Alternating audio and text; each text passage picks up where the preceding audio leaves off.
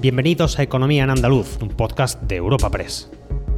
En este espacio repasamos cada semana las principales noticias económicas de nuestra comunidad.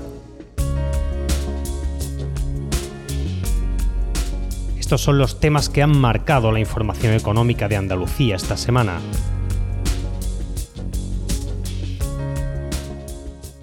El acuerdo alcanzado en la Unión Europea para la reforma de la política agraria común, con la que se quiere aumentar la construcción del sector a la lucha contra el cambio climático y al Pacto Verde, ha sido una de las noticias más importantes en el ámbito económico esta semana. Han sido necesarios tres años de negociaciones entre los 27 Estados miembros y los eurodiputados para desbloquear los reglamentos de la nueva PAC, que introducirá como una gran novedad los ecoesquemas. Para el ministro de Agricultura se trata de un acuerdo histórico y espera que ahora se traduzca en un pacto a nivel nacional, gobierno, comunidades autónomas en las organizaciones agrarias no hay una opinión unánime al respecto. COAC considera que la reforma no es justa ni social y que aumentará la precarización del campo. Asaja, por el contrario, valora que el acuerdo da cabida al modelo agrario andaluz de regiones y derechos. Espacio patrocinado por la Asociación de Trabajadores Autónomos ATA.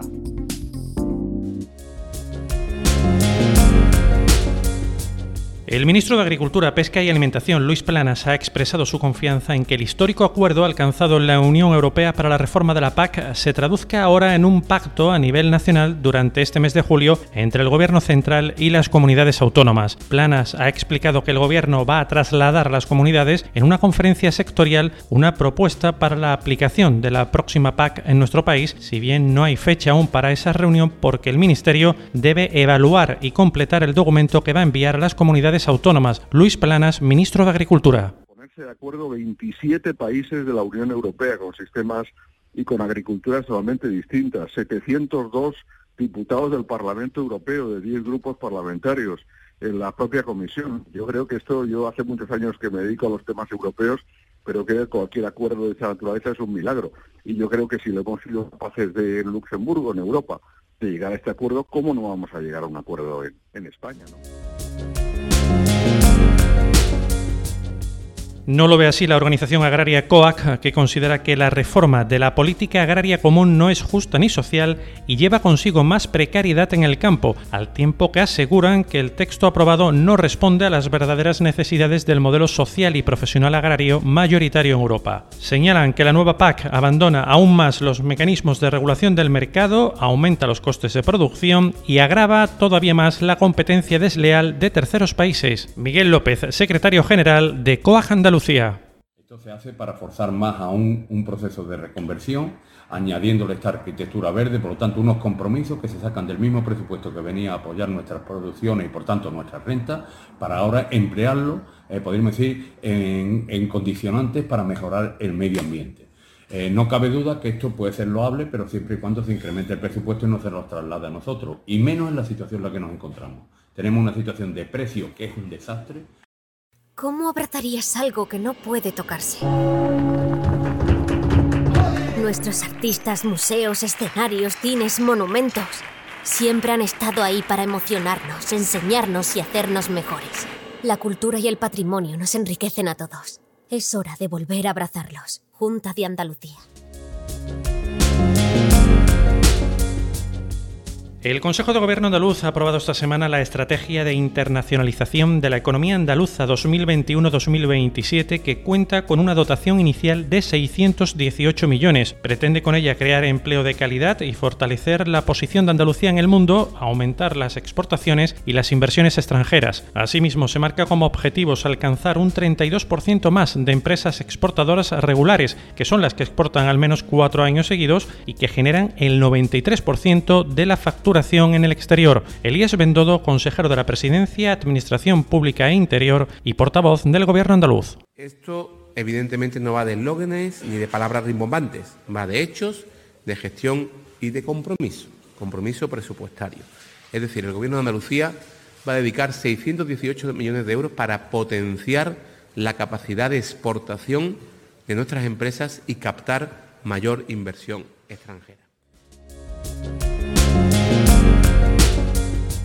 Cambiamos de asunto. El consejero de Turismo Juan Marín ha afirmado esta semana que la demanda del bono turístico en Andalucía ha crecido al pasar de 70 bonos semanales a 800 y ha expresado su confianza de que su impacto se haga notar en el otoño para contrarrestar la estacionalidad. El también vicepresidente de la Junta ha hecho referencia a la apertura de la movilidad para explicar estos datos, al tiempo que ha afirmado que la medida tiene también como fin destacar lugares en temporada baja que interesa promocionar. En este sentido, Málaga ha sido la provincia con mayor demanda con 110 17 solicitudes que se traduce en casi 15.000 euros y un tercio del gasto total. Juan Marín, consejero de Turismo un ritmo muy bueno, en cuanto se ha abierto la movilidad, el bono se ha disparado, se está convirtiendo en esa herramienta que queríamos y esperamos que siga así la evolución en las próximas semanas y sobre todo en el próximo otoño, que es donde intensificaremos todavía más las campañas. Es decir, el bono está hecho para acabar con la estacionalidad y sobre todo para poner en valor también muchos lugares que durante algunas épocas del año pues están en temporada baja y nos interesa promocionar que los viajeros,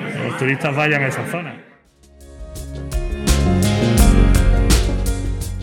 No abandonamos del todo este ámbito porque el vicepresidente primero de la Federación de Empresarios de Hostelería de Andalucía, Gregorio García, ha lamentado el retraso de una semana de la revisión de las medidas restrictivas contra el coronavirus por parte del comité de expertos y ha señalado que no tiene ningún sentido que restaurantes, cafeterías y bares cierren a medianoche y el resto del sector, como pubs, lo hagan a las 2 de la madrugada. Para la patronal de hostelería hay que ser cautos y seguir adelante poco a poco, pero en cuanto al horario dicen es absurdo que se haga de esta forma. Gregorio García, vicepresidente primero de la Federación de Empresarios de Hostelería de Andalucía. Lo que no tiene ningún sentido es que los restaurantes, los cafés y los bares cierren a las 12 y el resto de la hostelería como PAP cierre a las 2 de la mañana. Pues entendemos que sí, que hay que ser cautos y tenemos que seguir hacia adelante poco a poco y marcando, pero en cuanto al horario yo creo que, es absurdo que se haga de esa forma. Los centros de día para personas mayores y con discapacidad son espacios seguros y estamos deseando volver a verte, seguir compartiendo momentos contigo, seguir a tu lado. Regresa con tranquilidad y siente la emoción de volver. Junta de Andalucía.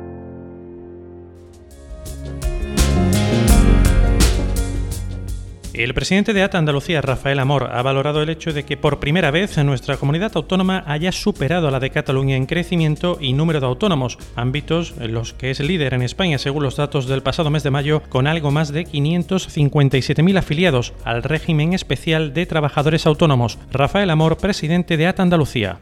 Sin duda Andalucía se ha convertido en el mes de mayo en la comunidad líder en crecimiento de autónomos y en la comunidad con mayor número de autónomos de todo el país por primera vez desde que histórica hemos superado a la comunidad de Cataluña. Las ciudades andaluzas son sinónimos de emprendimiento, de generación de empleos, de actividad, de, innovación y por lo tanto Andalucía está en el punto de mira. Y una cosa más al cierre, esta semana ha tenido lugar una nueva jornada de huelga general en CaixaBank convocada por los trabajadores contra el expediente de regulación de empleo en el banco que afecta a un millar de empleados en nuestra comunidad. Desde Comisiones Obreras saludan que el 90% de la plantilla en la provincia de Sevilla se haya sumado al paro, una jornada de huelga que ha vuelto a tener como epicentro una manifestación que ha recorrido las calles de la capital andaluza hasta la dirección territorial de CaixaBank en Andalucía, en la que ha participado, según los convocantes, alrededor de 1.500 personas. Maite Pozos, secretaria general de la sección sindical de comisiones obreras en CaixaBank Andalucía Nos han endurecido las propuestas tanto por la nueva distribución geográfica de despidos que están marcando provincialmente como por los topes de plantilla de, salida, eh, plantilla entre 55 y 52 años, por lo que señalan más despidos forzosos entre la plantilla de entre la plantilla más joven.